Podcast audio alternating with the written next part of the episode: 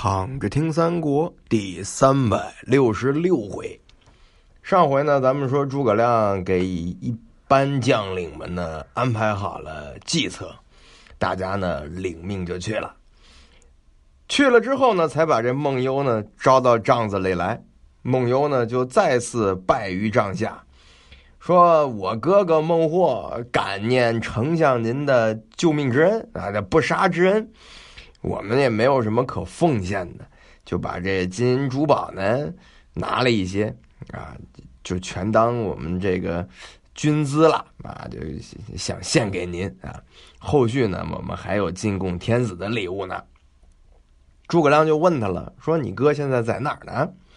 孟优就是说：“为感谢丞相您的天恩啊，这回这营坑山中呢收拾宝物了，过会儿就就就来了。”诸葛亮说：“你带多少人来啊？”孟优说：“我也不敢多带，别以为我是啊过来砸场子的，就带了百十来人随行，他们都是搬货的。”诸葛亮就把这人们叫进来看，啊，说：“你让他们都进来吧。”一看呢，都是青眼黑面，是黄发紫须，耳戴银环，披头散发，而且光着脚，都是这身高马大的这种大力士。诸葛亮呢，就让大家坐好了，你们坐吧，坐坐坐啊！让诸位将领呢给他们劝酒啊，这殷勤款待。这孟获呢，在帐子里边就等着这回音呢。就忽然有人呢就来报了，啊，说是诸葛亮收了礼物之后呢，非常高兴，让同行之人呢都换到这个帐子里，是烹羊宰牛啊，设宴相待。这二大王呢，就说的就是孟优啊。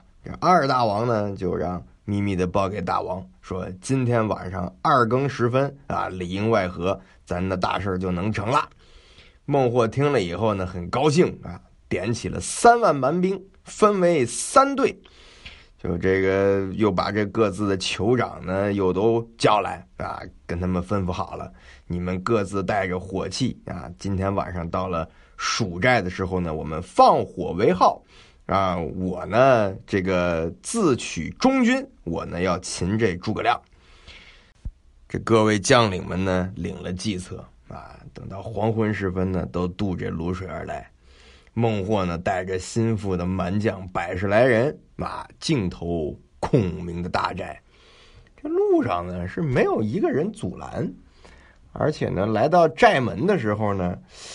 这个孟获呢，就带着大家伙儿是骤马而入，一看呢，这都是空的，啊，一个人也没见着。孟获呢，就闯入中军，看到帐中呢，这灯还着着，孟优和一蛮一般这个蛮兵呢，都醉倒了。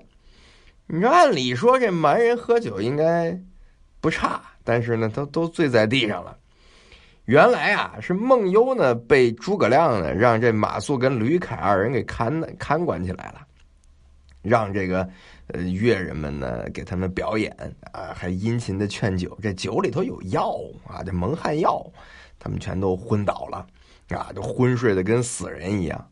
孟获呢就入帐问之，里边呢有人可能喝的少啊，醒了啊，就把这都说了。孟获知道中了计策。救了孟优等一干人等呢，哎，要奔奔回这个中中军。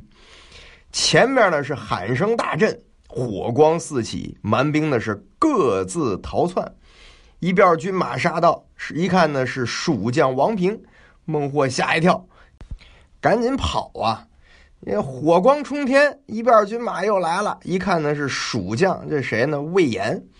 慌忙之中呢，又往右边来。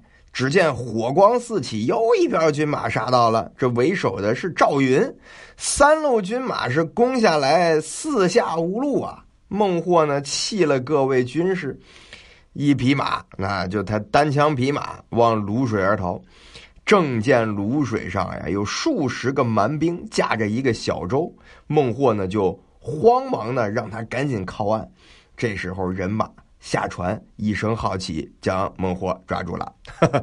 原来呢是马岱受了计策，带着本部人马呀，扮作蛮兵啊！你还知道为什么诸葛亮刚才让那些人进来是吧？让那些搬货的这些人进来，就看看他们打扮是什么样。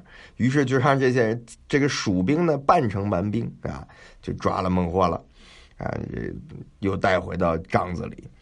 孔明呢就招安蛮兵呗，对吧？大家伙投降了很多，孔明就一一安慰，也不加害啊，就就赶紧灭了火，那就着了火了，就赶紧灭了火。